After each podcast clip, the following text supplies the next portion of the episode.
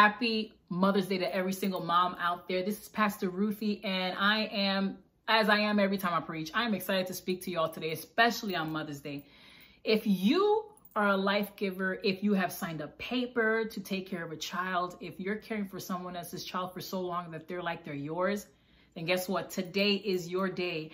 And I am telling you that you're not allowed to clean. I don't care what anybody says. You're not allowed to cook.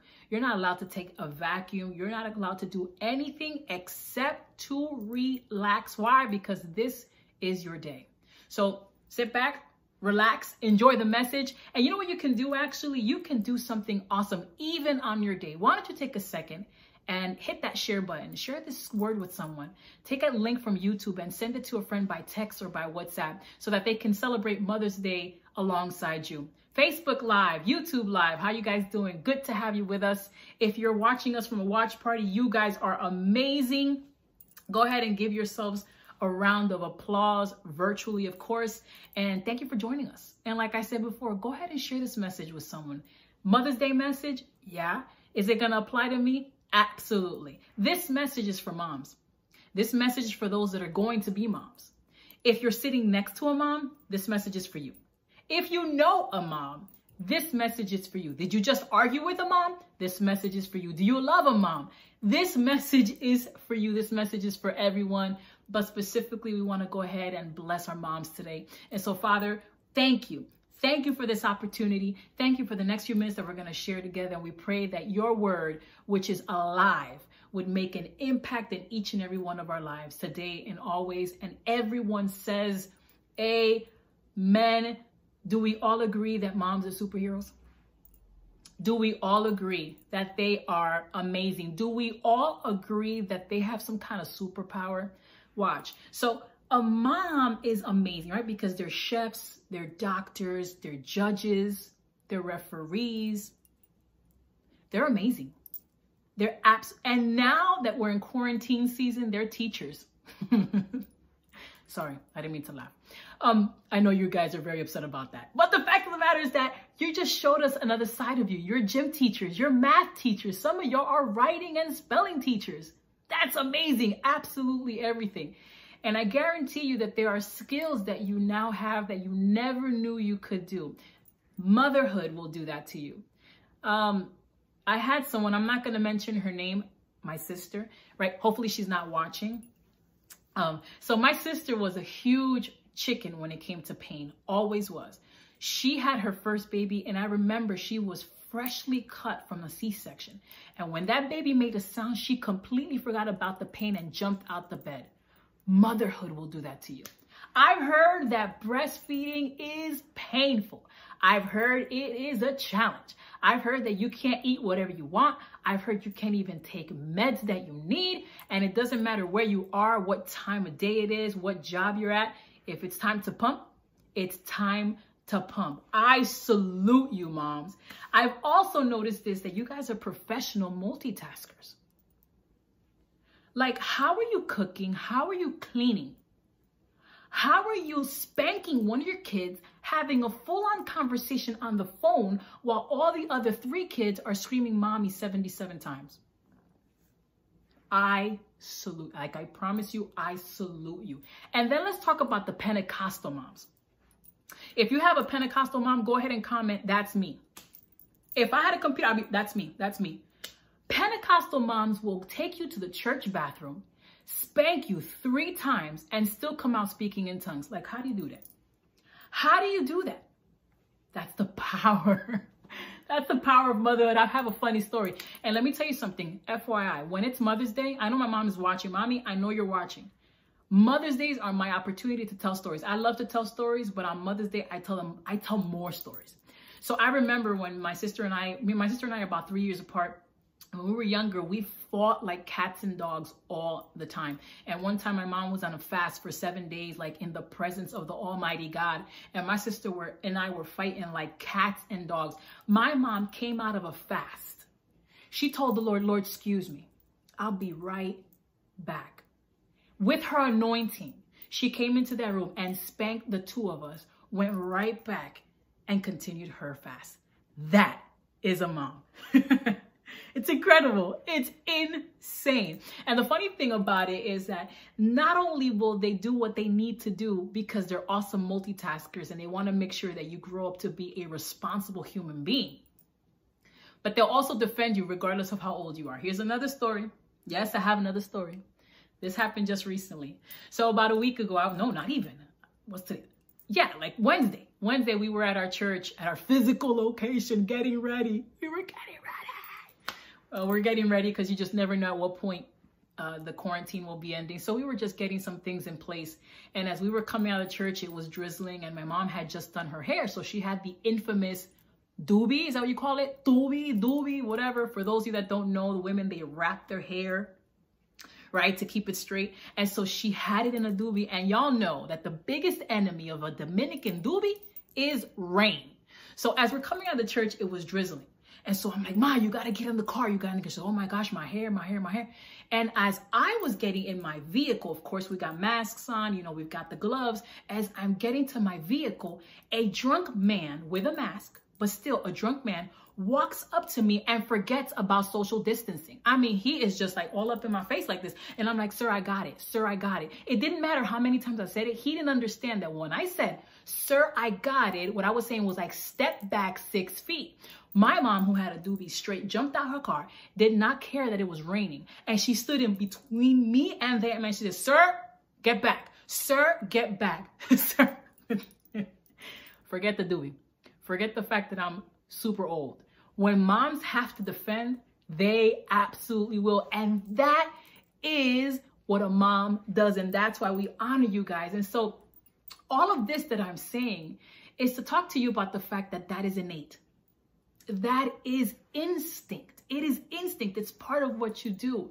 Now, listen, I, I know that for some of you, your pregnancy experience may differ. Maybe your birthing experience differed, or quite possibly the time after the pregnancy differed as well. But at some point, almost every single mom will instinctually get that feeling to protect and defend their child. And the thing about this is this isn't a Christian thing. This is an instinct thing. Regardless of what you believe, most mothers will find themselves defending their children like they never thought they'd defend them. Could you relate to that? Is that your story? That it doesn't matter what you're dealing with. It doesn't matter what you see when it's time to defend your kids. Right? Right? That's instinct. Mothers will live for their children. Mothers would live through their children. And in some cases, there are moms that, because of life circumstances, weren't able to achieve their dreams. And so they try to relive their dreams through their children. And this is the part, this is the part where the function, listen carefully, the function of motherhood gets confused with the identity of motherhood. Talk, let's talk about it for a second. What is function? What is identity? Function is what I do. Identity is who I am. Now, there's nothing wrong with you saying I am a mother. Nothing. There's nothing wrong with you saying that. There's nothing wrong with that. The issue is, is when you become so ingrained in your child's life that if they're not around, you don't know who you are. That's the problem. And I come to you about to talk to you about this fact of when function mixes with identity. It is an honor to be a mother. It is absolutely an honor. However, you've got to recognize that being a mother is not your identity. Your identity is the following your identity is found in Christ. You, my dear, are a child of God. You, sir, who are watching me on Mother's Day, are a child of God. You're a child of God by creation. That's all of humanity because He created us. But when you accept Jesus as your Savior, you're a child by adoption. That is your identity. And so I'm ready. I'm ready. I'm ready to give you all the title. I know that we're talking about that we've got to do some new ID in New Jersey. I don't know if other states have to do it too, but my message is going to have that similar title. Write it down. Today's message is my real ID. Write it down. My real ID.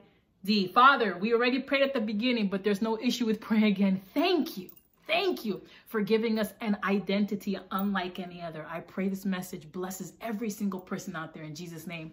Amen And amen. Did you know that the life of Jesus shows us a big distinction between function and identity? It sure does. If you go with me to John chapter 1, verse 29, when John sees him from the distance, he says, Behold, the Lamb of God who washes away the sins of the world. Behold, the Lamb of God, identity. That's who he is.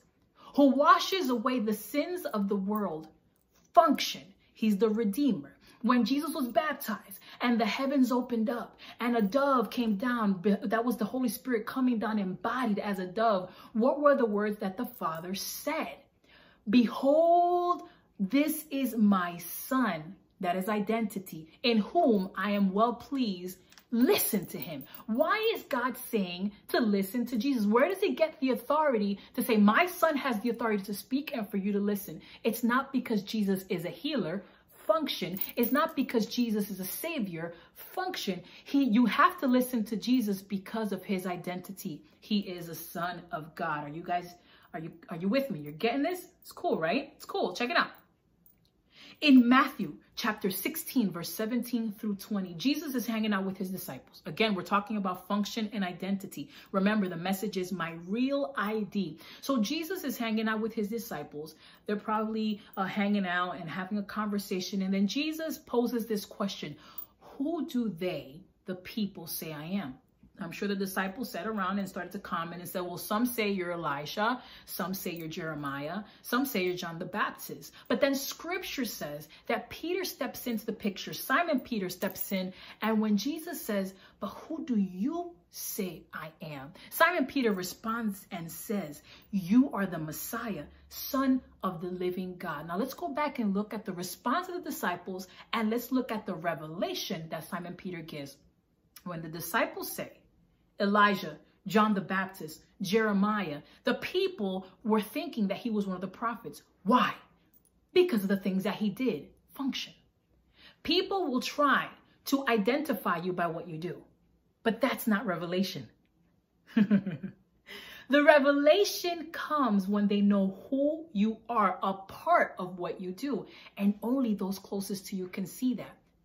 Only someone close to Jesus could have received the revelation that Jesus' identity had nothing to do with what he did and everything to do with who he was. You are the Messiah. The Messiah has nothing to do with function. It has everything to do with who he is.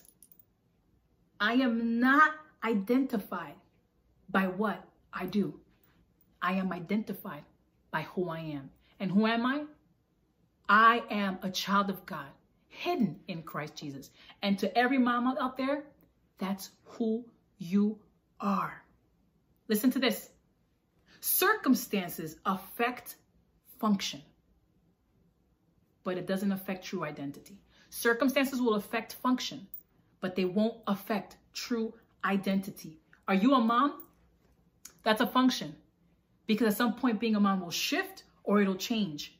Are you a wife? It's a function because at some point it's going to shift or it's going to change. Are you a husband, a business owner? Yeah, it's a function. At some point it's going to change or it's going to shift. This is why, this is why you cannot base your identity on the ground of function because at the moment that your function changes due to circumstance, your identity is affected. And this is why, this is why. Some moms have issues when their sons or daughters leave the house they all of a sudden don't know who they are. They don't know. They get divorced and and yes, there's the pain of the divorce, but then five, ten years down the line, they still don't know they are. You've planted your identity on shaky ground. Your function is fantastic, but you can't rely on your function to define who you are. You just can't. What about the day that you lose your job? What happens to your identity then if it's grounded in your career? What happens to the day that you lose your home but your identity was grounded on being a homeowner. You can't. You cannot. Your identity needs to be on something unshakable. And for us, that's Christ. Second Corinthians 5:17, therefore, if anyone is in Christ, the new creation has come. The new the new creation has come. That has nothing to do with function. That is identity. There is a new identity when I am in Christ. The old, the old has gone, the new has come. A new creation has nothing to do with what I do, but who I am. I know that what I'm saying to some of you may rub you the wrong way. Well, Pastor, are you saying it's wrong for me to say that I'm a mom? No, I'm not saying that. I'm not saying that at all. I'm just telling you that before you're a mom, you are a child of God. That is your identity. That is your identity. And believing and walking in that news is freeing. Why?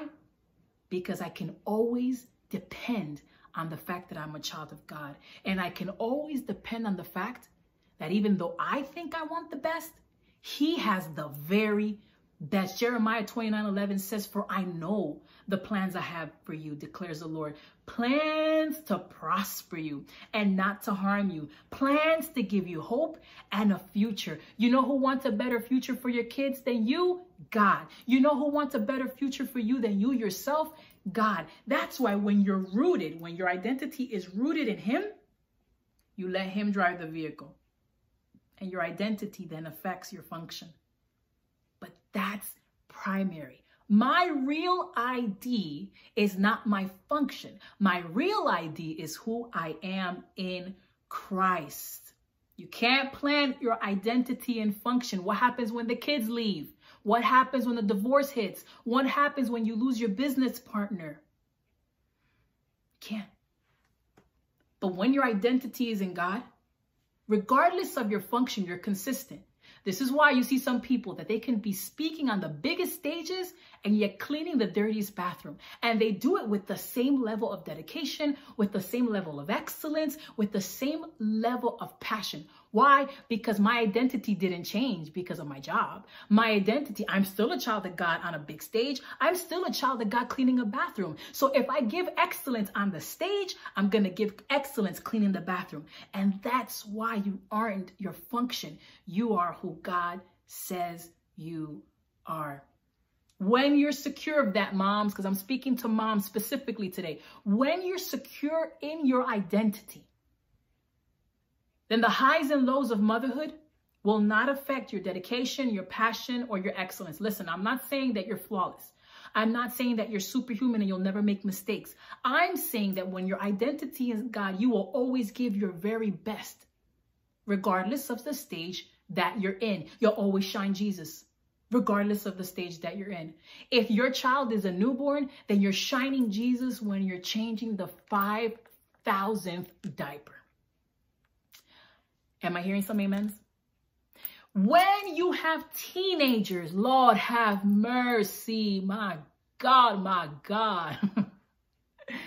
You're shining Jesus even when you have to discipline them and discipline and model them in love.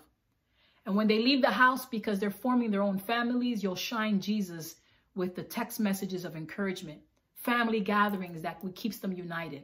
Do you see my point? Do you see my point? That even though there are shifts and changes in your function as your mom, your identity in Christ is consistent. And regardless of the season that you are in, you are giving your very best. Listen to this point. Your identity in Christ, which is unmovable, will determine how you navigate each function. That's the movable. Your identity in Christ, the unmovable, will determine how you navigate each function, which is the movable. Now, why is it that moms need to know? Why? Why do moms need to know that being a mom is a function and not an identity? Why? Why do I need to know that I am a daughter of the Most High King? Why do I need to know that I'm hidden in Christ? Why do I need to know that I'm new creation? That's fantastic, but how is that going to help me raising my child? Um, so listen, I have something for you. So why don't you open your Bibles to John chapter 2, verse 1 through 11. Let's go there. Let's go there. Remember, we're talking about my real ID. And we're talking about the fact that you cannot root your identity in your function. You have to root your identity in who gave it to you. And who gave it to you is God. So my identity is hidden in Christ. John chapter 2, verse 1 through 11 while I catch my breath. I get so excited, like I lose my breath. I think I lose weight preaching. Whew, my God. If you have it, can you say amen? Can you say amen with me? John chapter 2, verse 1 through 11. I'm going to go ahead and read it in the NIV version. On the third day, a wedding took place at Cana in Galilee. Jesus' mother was there, and Jesus and his disciples had also been invited to the wedding. When the wine was gone, Jesus' mother said to him, They have no more wine. Woman, why do you involve me? Jesus replied, My hour has not yet come. His mother said to the servants, do whatever he tells you. Go ahead and jump to verse 7. Jesus said to the servants, Fill the jars with water. So they filled them to the brim. Then he told them, Now draw some out and take it to the master of the banquet. And they did so. Jump down to verse 11. What Jesus did here in Cana of Galilee was the first of the signs through which he revealed his glory, and that was the water turning into wine. And his disciples believed him. Let's talk about Mary's function for a second. Her function is that she's the mother of Jesus. This doesn't make her any different than me and you. Yes, I understand that she was the mother of the Savior of the world, but she was still a mother with instincts of a mother, functioning as a mother. But here's the interesting part. She also knew her identity. Well, what was her identity? She was chosen by God to be a vessel of blessing by bringing the Savior of the world into the universe into our universe. That was Mary's identity. And that moment where she turned around and said, I know what my son said. I know he said why are you asking? I know he's given off the vibe like, what's the? There's nothing I can do. And if I could do something, it's not my time to do it. I know that that is not the right response. I know that this is the time for my son to step into what he needs to step into. It sounds beautiful. But can you look at that scripture from the heart of a mother? Take a second. And look at that scripture from the heart of a mother, not from a Christian, not from someone who's preached this message before. I want you to look at this scripture from the heart of a mother. Let's talk about Mary and the Jewish tradition. The Jewish tradition is an oral tradition. What does that mean? That when Jesus came around in the picture, Mary had heard of the old time prophecies. How do we know? Because they would recite the Old Testament to their families in family gatherings at different holidays. They would recite scripture. So I wonder if Mary had ever heard Isaiah 53 5 that says, But he was wounded for our transgressions, he was bruised for our iniquities. The chastisement chastisement of our peace was upon him. And by his stripes, stripes, by his stripes, punishment. Do y'all remember when Jesus was born? That everybody's celebrating his birth. The Magi are here. The shepherds have come to bring gifts to see the miracle of Jesus. And scripture says, but Mary pondered all these things in her heart. What could she have been thinking at that moment as a mother? Oh, wow. Could this be that my son is the very one they prophesied about? The very one I've heard since I was a child about? I can't believe it. This is amazing. The savior of the world is in my house and, and he's my son. And here she is 30 years later, probably pondering and thinking about those prophecies. 30 years to consider that she is rearing, raising the child of God. Thinking about the fact that the Savior of the world is under her roof. Thinking about the fact that if the prophecies were right, if the messianic prophecies in Isaiah were right, this included his death. Are you with me? The function of a mother would say, huh, Forget the prophecies. no, no, no, no, no, no. My son is not going to die for anybody. No, I don't know how it's going to happen. I don't know the details. All I know is that since I was a child, I've heard about a Messiah and I heard that salvation is going to come through his stripes and that because of his suffering, a lot of people were going to be saved. That's my son. I don't think so. But when you look at her identity, the chosen one to bring the Savior into the world, He's not going to be a savior if he doesn't step into a position for saving. And so here we are at the wedding of Canaan. And she is now looking at her 30 year old boy. And inside, she's always known that he was destined for more than carpentry. And inside, she knows that he's the Messiah. And she's seen things. And she's prayed things. and she's remembered things. And now she has a decision to make.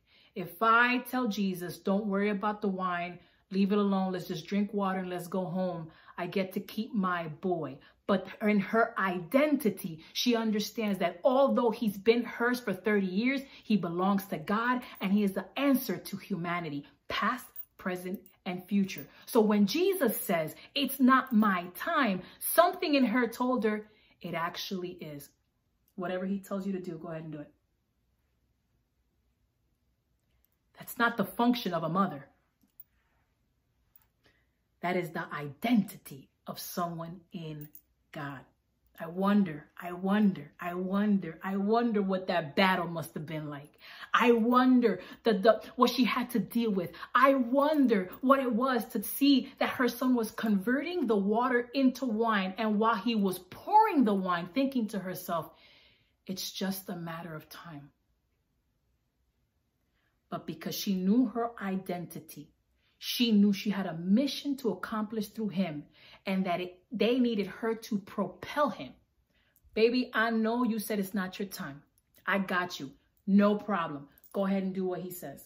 This is his time. Go ahead and if he tells you to get something, go get it. It's his time. It hurts me to think that he's going to suffer for people that don't even like him. But if he tells you to do it, do it because why? It's his season. It's his time. I may not understand it. I may not understand this process with my children. I may not understand why I have to release them so early. But understand that when you walk in your identity, then you realize that the God who you live on, the God who has restored you, the God who has built you up, he wants better for you than you could want for yourself. Listen to this point.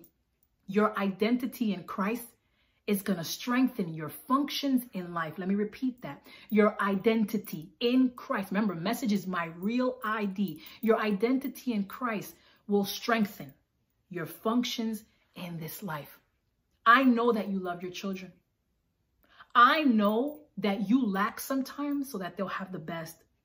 I know that sometimes you don't wear the nicest clothes. Sometimes you don't even do your hair so that they would be okay. I know. I know the sacrifice. But I need you to understand the following. That in order for you to give your children the best, you need to secure your identity in God. Before you can do for others, you have to secure your relationship with God. Have you ever been on a flight? You already know what I'm going to say. I don't even have to set it up because you already know. Before you put the mask on your child, you must put it on yourself.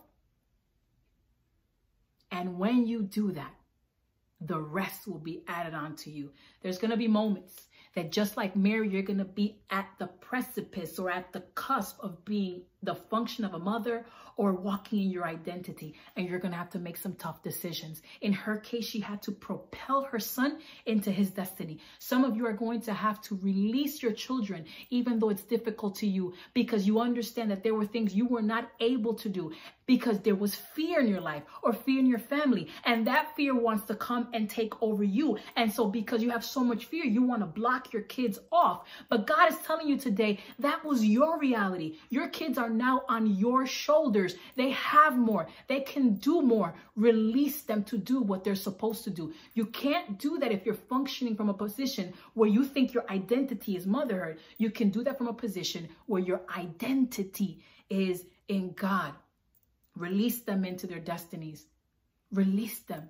It'll hurt to say bye, but it's only for a moment. God wants more for them than you could ever want for them. Or maybe your story is that you have older children that have made mistakes and your identity as a mom is to try to cover up and hide and you don't really want to deal with stuff. And so what ends up happening is that there's a wound or a sore that is not taken care of and it's festering and it's boiling over. I need you to step into your identity as a child of God and say, baby, for as much as I love you, what you did is wrong. I'll go ahead and pray for you. I got you, but I've got to propel you forward to accept responsibility for your consequences. It's the only way that they can grow. It's not easy. It's not easy to propel them forward, but you have to have confidence in who you are in Christ and understand that the God that calls you will also give you the wisdom. We need moms that are secure in their identity in Christ. I need moms. We need moms filled with the Holy Ghost. Your function as your mom, your function as a wife, as a friend, as a co-worker is only going to get better when you're grounded in Christ. We need moms who are going to pray in the Holy Ghost for their kids. Teach them that God is good. Teach them that prayer works, that we will bless the Lord at all times. We need moms who are secure in who they are in Christ. Moms that when you've lived this life, your children are going to rise up. That's what Proverbs says. They're going to rise up and call you blessed. Your husband's going to say, blessed. Your grandbabies are going to say, blessed. And do you think they're calling you blessed because of your function as a mom only? No. When your identity is in God, you are blessed as a mom. You're blessed as a homeowner. You're blessed as an employee. You're blessed as a business owner. You're blessed in every area of your life. Why? Because your kids are watching. They're watching. They're watching. They're watching how you're handling the betrayal. They're watching how you're handling when you lost that job. They're watching how you're handling the argument. They're watching how you're handling the situations. They're watching how you're dealing with this virus called corona. They're dealing, they're, they're watching, they're watching, they're watching. And when they can see the identity of Christ shining in every single situation, they're going to wake up and call you blessed because your identity in Christ is going to pour out over every function of your life. God is so good. And he wants you to know something. You're not what you do. Your real ID is cemented in Christ. I don't want you to live this life that when your kids end up leaving your home, you have no clue who you are. Lost. Completely, completely lost. No, no. I don't want you to live this life that if your kids don't achieve certain dreams, you feel like a failure. No. Your success is that you're a child of God. What did you do to get there? Nothing. he just loves you. And when you are secure in that, everything else is gonna, it's, it's gonna work out. It is. You're, yeah, I know you're going to go through difficulties. Yeah, I know you'll deal with rebellious kids. Yes, I know you'll probably deal with situations that'll that'll keep you up at night. But your identity in Christ will help you maneuver the hills and it'll help you maneuver the valleys. Listen, we need moms that at night can say, the Lord is my shepherd. I shall not want to their kids. And not only say it because they read it in the Bible, but because they've lived it. We need moms that can help their kids pray before they leave the house and say, The angel of the Lord encamps around us, not because only scripture says it, but because you've lived it. And then they'll rise up and call you blessed. On this Mother's Day, I want to pray for you. I believe with every fiber of my being that you are an amazing mom because you know your identity in God. Go ahead and take care of yourself. Go ahead and figure out a way to keep moving forward. Take out that time to pray. Take the time to read some scripture, listen to some songs, get the word in you. And when they're getting older, take some time to go back to school online. Take some time to take up drawing, to write poetry. Do it, do it. Because a time will come where they'll move on and you've propelled them into their destiny and you need a John. You need a John. Remember on the cross? Remember on the cross when Jesus died? Remember right before he left, he assigned her a John. Who is your John? What is your John? You can only get a John, a disciple, John, to assist you in life when your identity has been rooted in God, because He'll take care of you. He'll take care of you. He'll take care of you. Father, we pray in Jesus' name for every person out there. We pray for every person and every mother who today we honor. Thank you, God, for the sacrifices that they have done, putting things aside, sacrificing dreams, sacrificing time to be able to lift up this person and make them the person that they're supposed to be. Lord, but I pray for identity theft. I pray, God, for those that are living in life with the wrong identity. Lord, I pray that there would be a coming back to who they are in you. Lord, I pray for strength. I pray for wisdom. I pray for a reset so that they would be the best mom, the best wife, the best business owners, the best that they can be at every function in life. And if you're here today and you don't know who Jesus is, chances are your identity is off.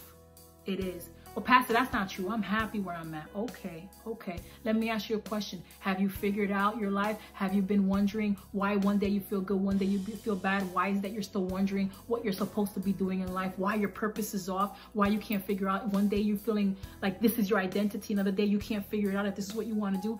Chances are you need a solid rock. Jesus is that solid rock. This is your chance to pray that prayer with me. It's that simple. Pray it. Believe that He is Lord and that He is Lord over your life, and you're going to see a change. That regardless of where you are in your life, whether you're in the best times or whether you are in the worst times, your identity never shifts. It just doesn't. It just doesn't. And He gives you the wisdom to, to maneuver those seasons. Father, we pray right now for those that don't know you. And right now, I'm going to ask everybody that's online from the tabernacle, can y'all pray with me and pray those that are praying this prayer? Be a support for them. Say, Father, I believe that you died on the cross. I believe that you rose up again and that you are seated in heavenly places. Thank you for dying for my sins. Thank you for forgiveness. Thank you for giving me an identity. And thank you for giving me an identity that is unmovable. I believe in you. I love you. I live in you. And now you live in me. In Jesus' name, amen and amen. Moms, we love you. Happy Mother's Day. Remember, you're an amazing mom, but your function is very different from your identity. Your real identity is who you are in Jesus Christ. You're beautiful, you are loved, and we appreciate you. If you've just accepted Jesus, hang out for a little bit uh, our host is going to give you some information. We want to connect with you. Listen, we don't want you to fall in this process. We want you to stay supported, and we're here to offer you that support. We love you. Happy Mother's Day. God bless.